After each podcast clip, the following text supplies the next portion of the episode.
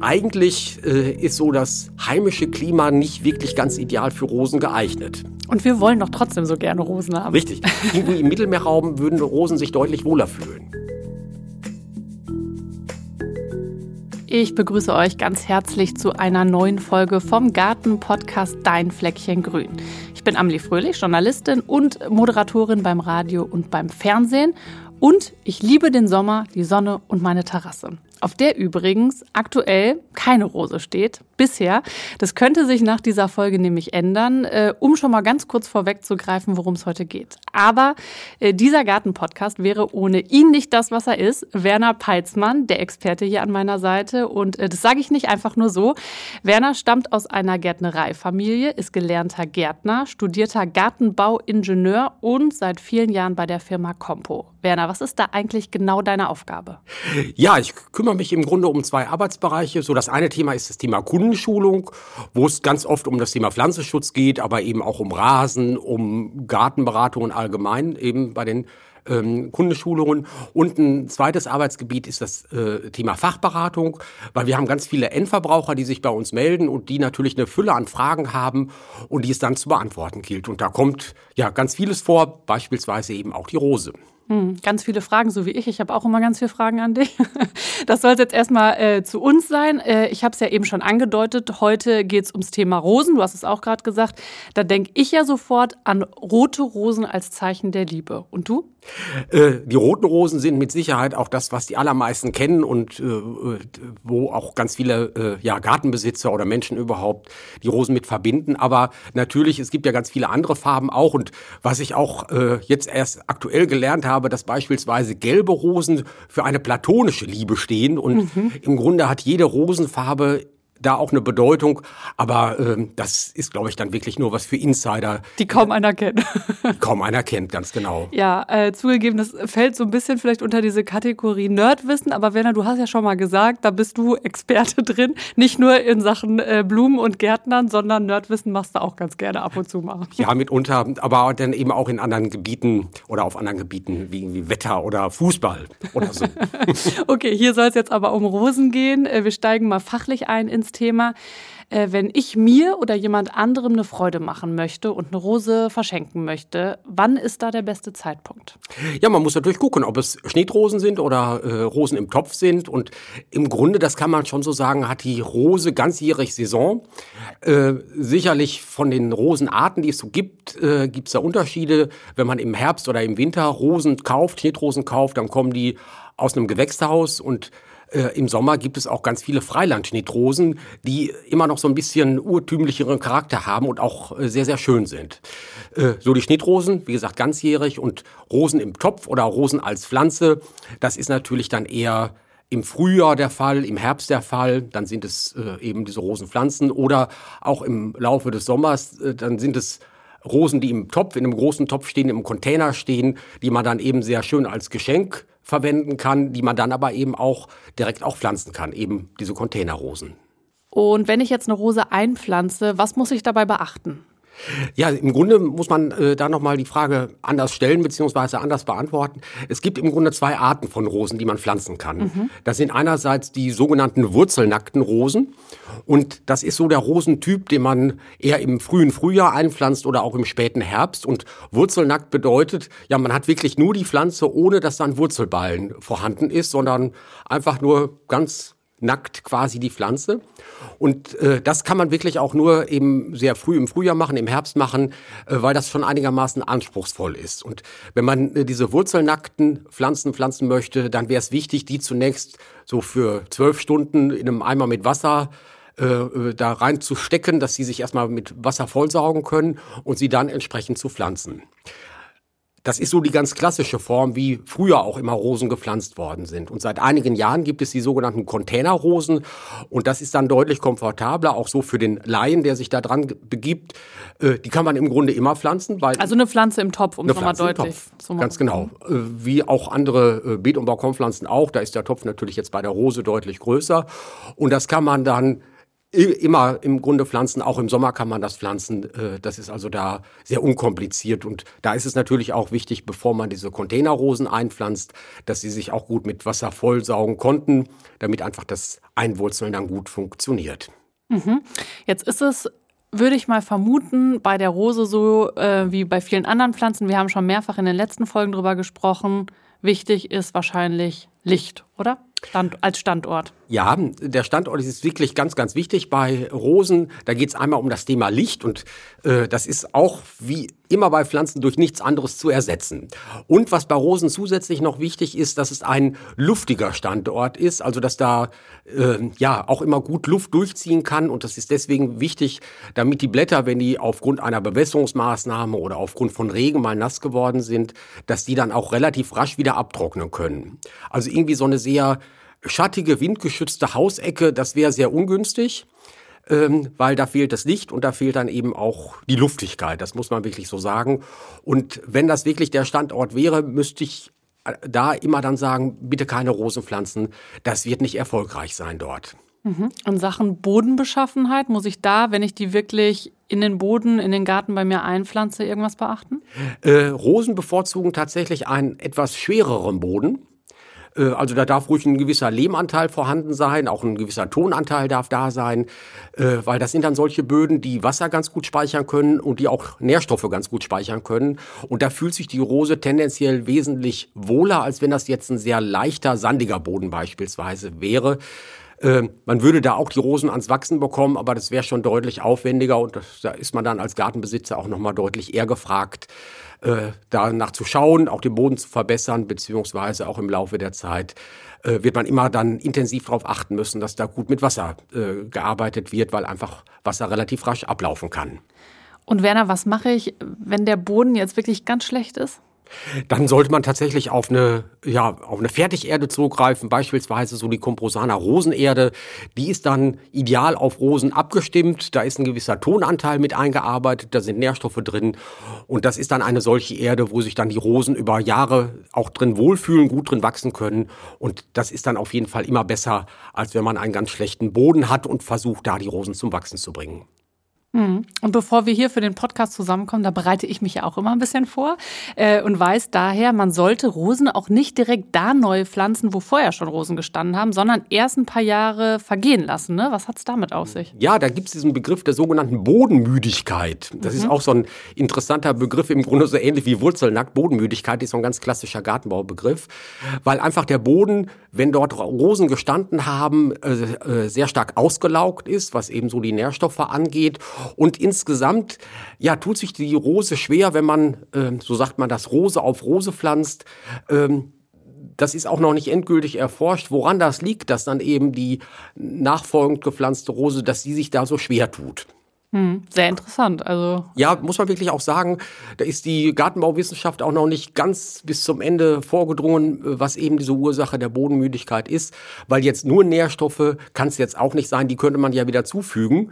Äh, da muss also irgendwas anderes noch eine Rolle spielen, aber das ist tatsächlich dann immer noch die Tücke der Natur, dass das manchmal dann so schwierig ist.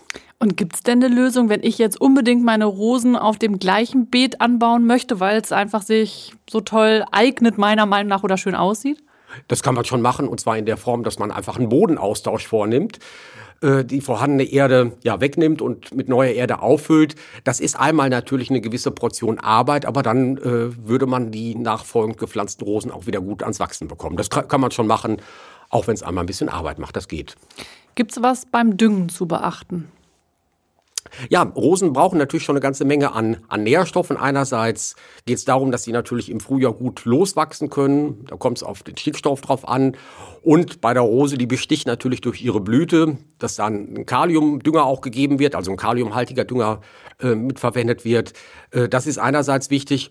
Und ähm, bei der Auswahl des Düngers äh, sollte man immer gucken, im Frühjahr, das kann man also so im, im März, April, auch im Mai noch machen, dass man da einen Langzeitdünger verwendet, der dann für fünf, sechs Monate seine Wirkung entfaltet. Und ähm, wenn dann im Laufe des Sommers eine Düngung notwendig sein sollte, weil man das vielleicht im Frühjahr vergessen hat, dann wäre eben dieser Langzeitdünger nicht mehr das ideale Produkt, mhm. äh, weil der Langzeitdünger eben diese halbjährliche Wirkung in etwa hat und äh, bei zu später Düngergabe dann auch die Nährstoffversorgung noch sichergestellt wäre bis November, Dezember. Und das wäre deutlich zu lang. Ja, absolut. Ähm, weil meistens ist das ja so, gerade in, in Flachlandregionen, dass man einen sehr milden Herbst hat und die Rose würde immer weiter wachsen. Äh, einerseits irgendwie ganz schön, aber auf der anderen Seite. Äh, Gefährlich. Äh, ja. Oder wenn es Frost gibt? Ähm, das ist auch oft so, dass man bei einer Rose durchaus im Dezember zu Weihnachten noch Rosen ernten könnte, mhm. eben bei einem milden Herbst. Aber wenn dann ähm, tatsächlich mal frostige Temperaturen im Januar und Februar herrschen würden, und manchmal ist das ja auch der Fall, dann würden die Rosen das nicht gut vertragen, weil die hatten keine Möglichkeit, sich entsprechend auszuhärten. Äh, das sagt man so, also dass sie dann entsprechend die Winterhärte dann bekommen. Und das wäre dann wirklich ein großes Problem, dass es dann bei den Rosen zu Frostschäden äh, kommen könnte oder kommen würde.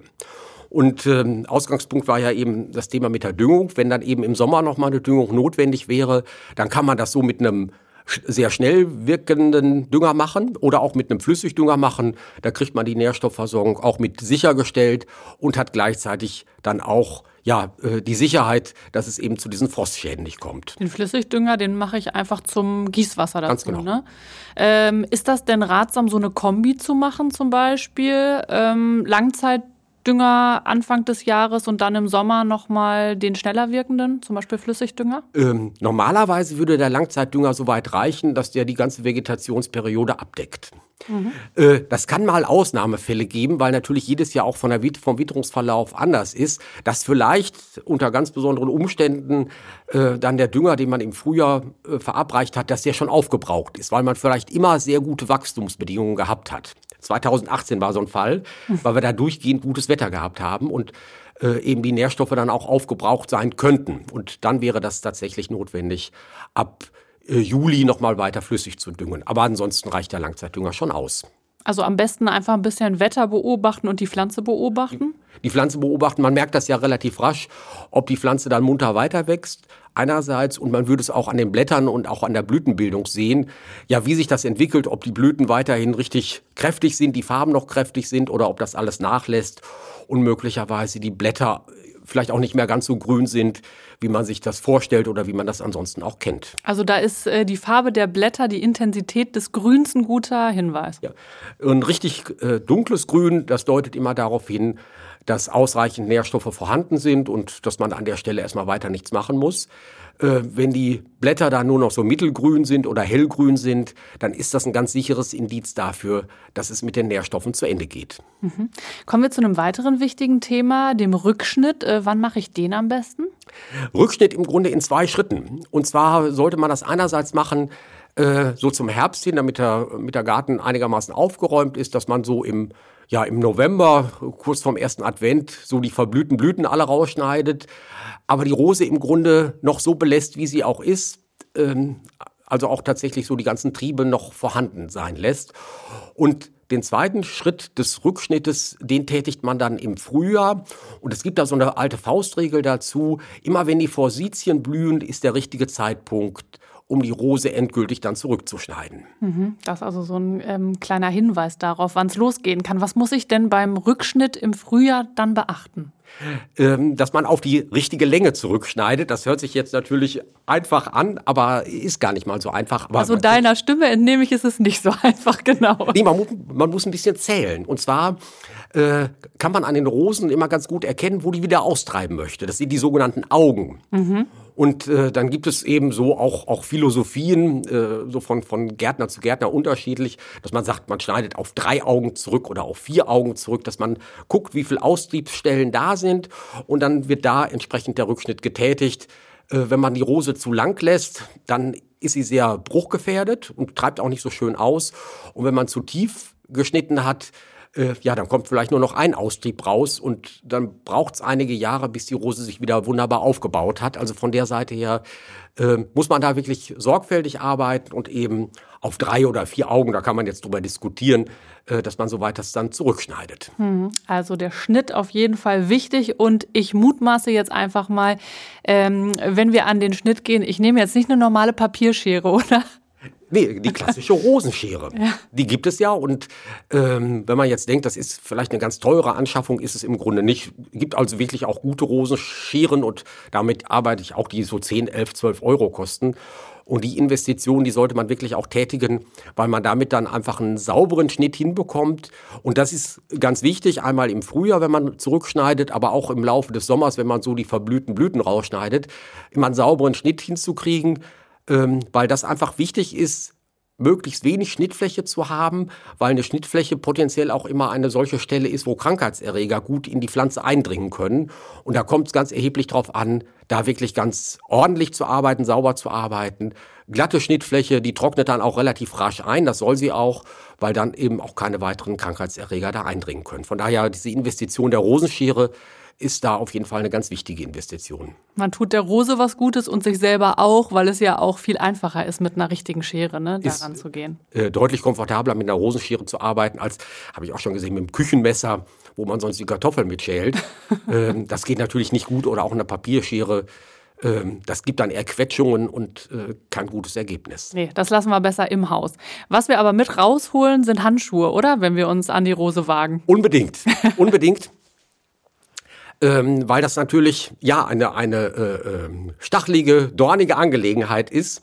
Und ähm, man denkt immer, das handelt sich bei Rosen um Dornen, botanisch sind es aber Stacheln. Mhm. Was ist da genau der Unterschied? Ähm, und zwar bei der Rose, wenn man so diesen Rosentrieb hat, dann kann man das ja so abbrechen, ohne große Probleme. Ja. Und immer dann, wenn das so abzubrechen ist, dann handelt es sich um Stacheln. Und bei Dornen, dornige Pflanzen gibt es auch, wenn man da versucht abzubrechen, dann würde man wahrscheinlich den ganzen Trieb durchbrechen. Das ist aber eher so eine botanische Feinheit, ähm, die ja vielleicht irgendwie ganz witzig ist zu wissen, aber es sind rein botanisch, sind das Stacheln ähm, die eben bei den Rosen auftreten. Werner, fällt das auch schon wieder unter Nerdwissen? Ein bisschen schon. Ein bisschen schon. Äh, so im, im, Rahmen der gärtnerischen Ausbildung äh, reitet man da natürlich ein bisschen darauf hin, aber für den Endverbraucher ist das, glaube ich, jetzt nicht so entscheidend von Bedeutung. Ähm, eine Sache, die ja auch immer wieder auftaucht, äh, wenn man sich mit Rosen beschäftigt, dann ist das der Begriff veredelt, also veredelte Rosen oder auch Edelrosen. Ähm, was steckt dahinter? Ähm, ja, und zwar bei den Rosen ist es so, wenn man so will, sind das zwei Pflanzen. Einmal hat man die Rosenunterlage, das ist alles das, was die Wurzel beschreibt, und eben den sogenannten Edelreis, was dann eben die schöne Blüte entwickelt. Mhm. Und die Kombination aus beidem ist dann eben so die Rose, wie man sie auch pflanzt äh, dass man einerseits eine sogenannte robuste Unterlage hat. Unterlage ist eben das, was dann im, im Boden wächst. Und der oberirdische Teil, wie gesagt, das soll eine schöne Blüte ergeben, soll nach Möglichkeit ähm, wenig krankheitsanfällig sein. Das ist der Grund, warum man zwei Pflanzen kombiniert oder was ist der Hintergrund? Ja, das ist einmal äh, so diese Robustheit und man kriegt bei Wildrosen gar nicht diesen äh, Blütencharakter hin. Mhm. Äh, was ja auch eine Rose ist, ist die Hagebutte. Ja. Und äh, ganz oft wird auf Hagebutte veredelt. Das heißt dann äh, natürlich botanisch anders. Ich glaube, Rosa Canina, bin ich war nicht, nicht ganz sicher. Darauf wird veredelt, weil das einfach eine ganz robuste Pflanze ist wo man äh, eben sehr gut drauf veredeln kann. Aber die Hagebuttenblüte ist ja, sieht irgendwie ganz gefällig aus, aber eher so im, im, im Außenbereich. Das würde man sich ja wahrscheinlich nicht in den Garten pflanzen. Eine Hagebutte, äh, vielleicht wenn man die, die Früchte ernten möchte, aber die Blüte ist ungefüllt und auch relativ klein und auch eher unscheinbar. Und die richtig schönen Rosen, die man haben möchte, äh, das sind dann Edelrosen und deswegen muss man das veredeln, die beiden äh, Dinge dann zusammenbringen. Das wird dann so ja aufeinandergesetzt und muss dann anwachsen, dass man dann einfach äh, eine robuste Rose hat, die gut im äh, Erdreich sich verwachsen kann und auf der anderen Seite im oberirdischen Teil dann die schönen Blüten hervorbringt. Also die Hagebutte stecken wir in die Erde, höre ich da raus. Äh, kann man das erkennen, äh, sozusagen, wo die Stelle ist, wo die beiden Pflanzen zusammengeführt worden sind? Ja, im Laufe der Zeit äh, entwickelt sich da so ein Knubbel. Das sieht man auch bei, bei Rosen-Jungpflanzen, die man so gekauft hat, wo dieser Knubbel ist. Das ist dann so die sogenannte Veredelungsstelle. Mhm. Und beim Pflanzen wäre das auch wichtig, dass diese Veredelungsstelle so äh, ein Stück weit in die Erde hineinkommt, so ein paar Zentimeter nur, weil die durchaus äh, frostanfälliger ist als der Rest der Pflanze und auch bruchanfälliger ist. Äh, kann man sich ja vorstellen, weil da zwei Pflanzen zusammengewachsen sind, die im Grunde an der Stelle gar nicht zusammengehören. Also da ist eine potenzielle Bruchgefahr vorhanden. Und was man auch daran erkennt, äh, dass das im Grunde zwei Pflanzenarten sind, weil manchmal ist es so, dass aus dem unteren Teil mhm. sich ein Trieb entwickelt, äh, eben so ein sogenannter Wildtrieb nennt sich das. Woran erkenne ich das, dass das jetzt ein Wildtrieb ist? Ähm, man muss einfach mal die Anzahl der Blätter zählen. Und ja. ideal oder normalerweise ist es so, dass bei dem bei dem äh, edlen Teil der Rose äh, jedes Blatt oder jeder äh, ja, Gesamtblatt, sage ich das mal so, jedes Gesamtblatt aus fünf Einzelblättern besteht. Mhm. Und bei den Wildtrieben äh, sind das äh, in aller Regel sieben Einzelblätter, die dann zustande kommen. Und wenn man dann sieht, das sieht ja irgendwie ein bisschen ungewöhnlich aus, da sind sehr viele äh, ja, Einzelblätter vorhanden, eben sieben, dann weiß man, das handelt sich da um den Wildtrieb. Und das wäre dann auch äh, wichtig, da zur Rosenschere zu greifen, um diesen Wildtrieb herauszuschneiden, damit die Pflanze da einfach wenig Energie reinpulvert. Äh, dieser Wildtrieb kommt ja nicht, nicht wirklich zu Blüte und äh, wenn überhaupt wäre das dann eben diese Hagebuttenblüte, die man ja gar nicht haben möchte. Ich merke, äh, bei Rosen sollte man öfter mal nachzählen. Du hast jetzt schon das zweite Mal gesagt, ja, nachzählen. Das ist in der Tat so, ähm, weil eben diese Wildtriebe sich gerne entwickeln und äh, die sollte man wirklich ganz schnell rausschneiden. Man kann das aber auch daran erkennen, dass diese Wildtriebe unglaublich schnell wachsend sind, mhm. weil da einfach ganz viel Energie, Wuchsenergie hintersteckt. Ähm, und äh, wenn das so auffällt, dass die so ganz schnell senkrecht nach oben wachsen, dann sollte man da wirklich sehr genau hingucken, weil das mit ganz großer Wahrscheinlichkeit eben diese äh, Wildtriebe sind. Die Zusammenführung dieser beiden Pflanzen macht man, hast du eben gesagt, damit die Pflanze robuster ist. Ist es denn dann tatsächlich auch so, dass so eine Edelrose weniger anfällig ist für Krankheiten? Äh, in aller Regel schon. Man arbeitet da zumindest auch weiter dran an äh, einer hohen Widerstandsfähigkeit, ähm, weil das muss man natürlich auch sagen, eine Rose ist tatsächlich nicht ganz ohne, was Krankheitsanfälligkeit angeht. Mhm. Und eigentlich äh, ist so das heimische Klima nicht wirklich ganz ideal für Rosen geeignet. Und wir wollen doch trotzdem so gerne Rosen haben. Richtig. Irgendwo im Mittelmeerraum würden Rosen sich deutlich wohler fühlen. Mhm. Gar keine Frage, weil das äh, Wetter da einfach äh, rosengünstiger ist. Mhm. Hast du denn da einen Tipp, also äh, worauf man achten kann, damit man eine möglichst äh, gute Rose hat, eine gute Qualität? Es gibt äh, ja so, so ein, äh, äh, zertifizierte Rosen, da ist dann ein Etikett vorhanden, da steht ADR drauf. Heißt was?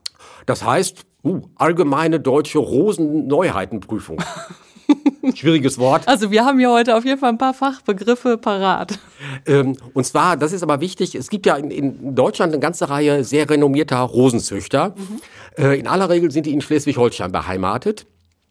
Und die züchten wirklich sehr intensiv und prüfen dann diese Rosen auch unter ganz unterschiedlichen klimatischen Bedingungen äh, innerhalb von Deutschland. Weil da haben wir ja auch äh, große Unterschiede, ob das irgendwo in, im Ostdeutschland ist, in, äh, in Sachsen ist das Klima anders als im Münsterland, in Schleswig-Holstein nochmal anders als in Stuttgart oder in München. Und mhm. diese Rosenneuheiten werden eben an unterschiedlichen Standorten geprüft.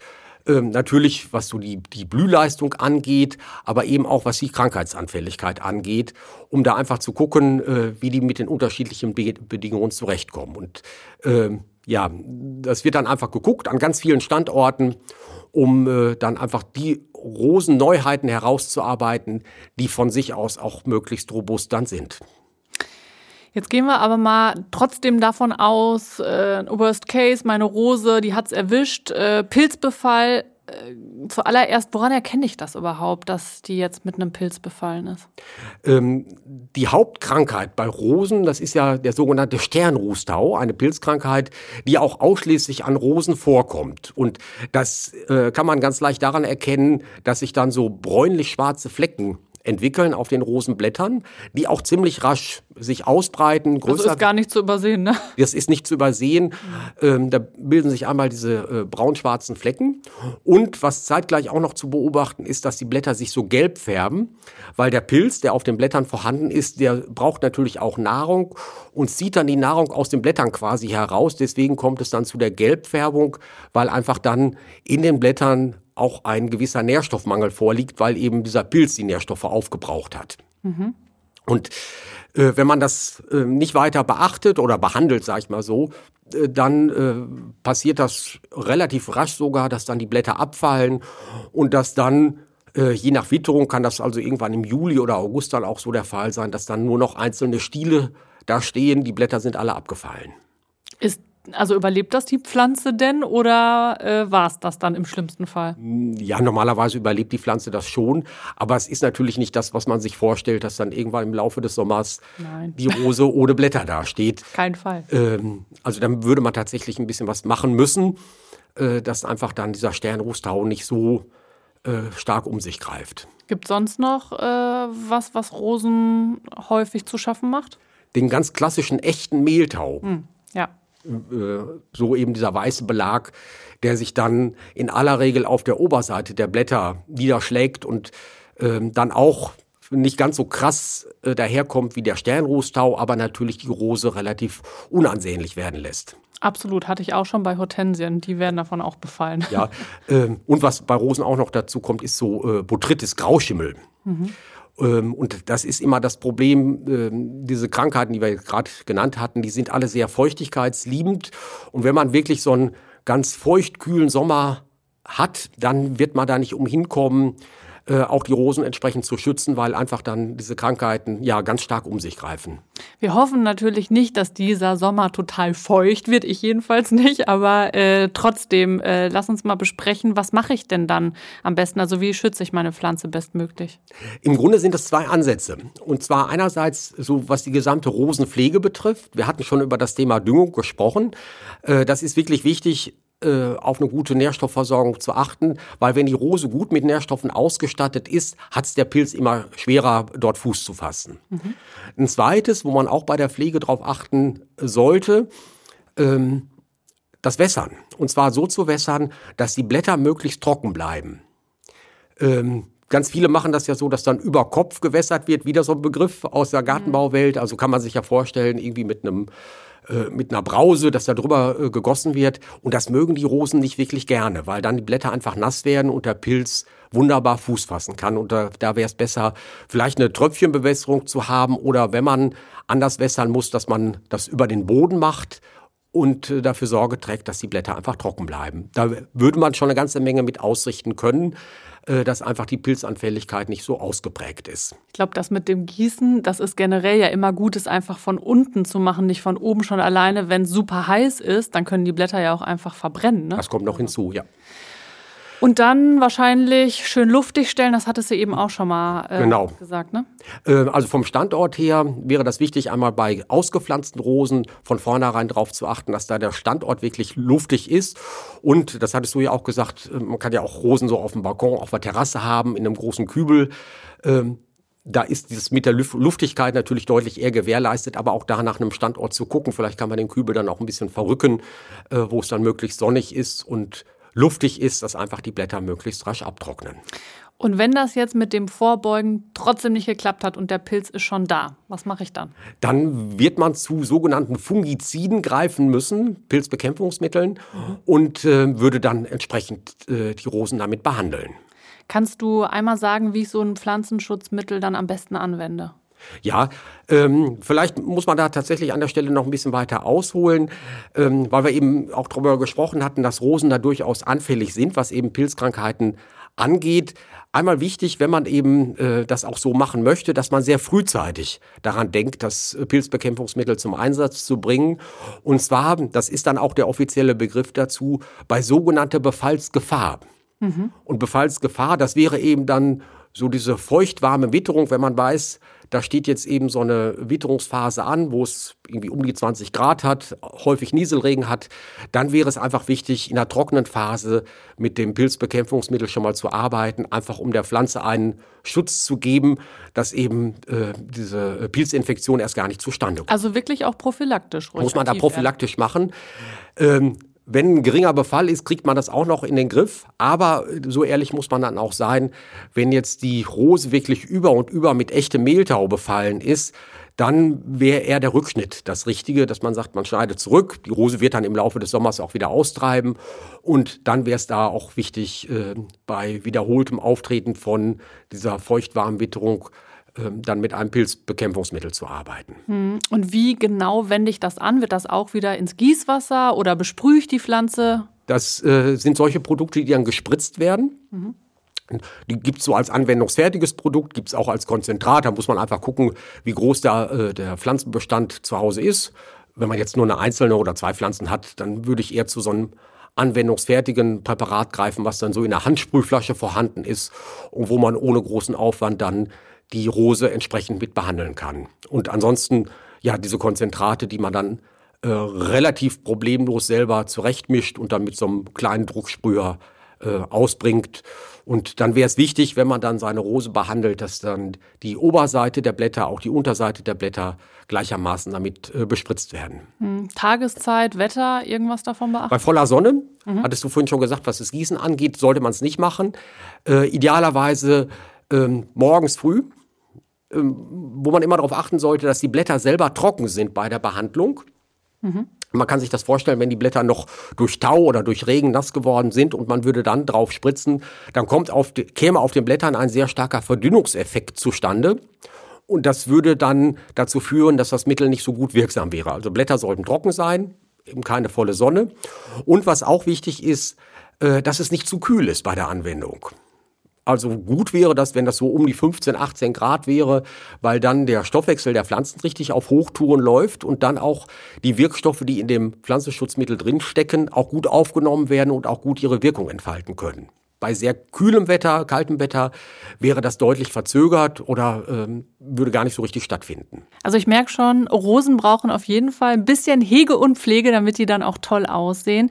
Äh, vielen Dank, Werner. Sag mal, verrätst du äh, mir denn noch oder uns noch, was deine Lieblingsrose ist? Also ich finde gelbe Schnittrosen tatsächlich am schönsten. Platonische Liebe, haben wir gelernt. Aber auch BVB. Absolut. Was packst du denn jetzt noch Schwarzes dabei? Das kann in, an der Stelle wegbleiben. Okay, alles klar. Also Werner, ich habe sehr viel gelernt, äh, nicht nur deswegen. Ähm, und ich hoffe natürlich unsere Zuhörerinnen und Zuhörer auch. Die wichtigsten Infos, die habt ihr auf jeden Fall von Werner bekommen, wie immer. Äh, von mir, da bekommt ihr die unwichtigeren. Äh, ich habe nämlich noch eine kleine Side-Info, auf die ich bei meiner Recherche gestoßen bin. Rosen gibt schon seit mehreren tausend Jahren. Äh, sie kommen schon in der Bibel vor. Und die ersten Rosenzüchtungen und angelegten Gärten, die entstanden sogar schon vor rund 5000 Jahren in China. Wow. Äh, macht mit diesem Wissen, was ihr möchtet. Werner hat jetzt auf jeden Fall noch eine wichtige Info für euch. Genau, und zwar kann es ja gut sein, dass sich vielleicht im Laufe der Zeit noch die eine oder andere Frage ergibt und stellt uns die gerne per E-Mail unter podcast.compo.de. Darüber freuen wir uns auf jeden Fall sehr. Ja, und das war Dein Fleckchen Grün, euer Garten-Podcast. Viel Spaß jetzt beim Rosenpflanzen, Hegen und Pflegen. Macht's gut und bis zum nächsten Mal. Ja, bis zum nächsten Mal. Tschüss. Tschüss.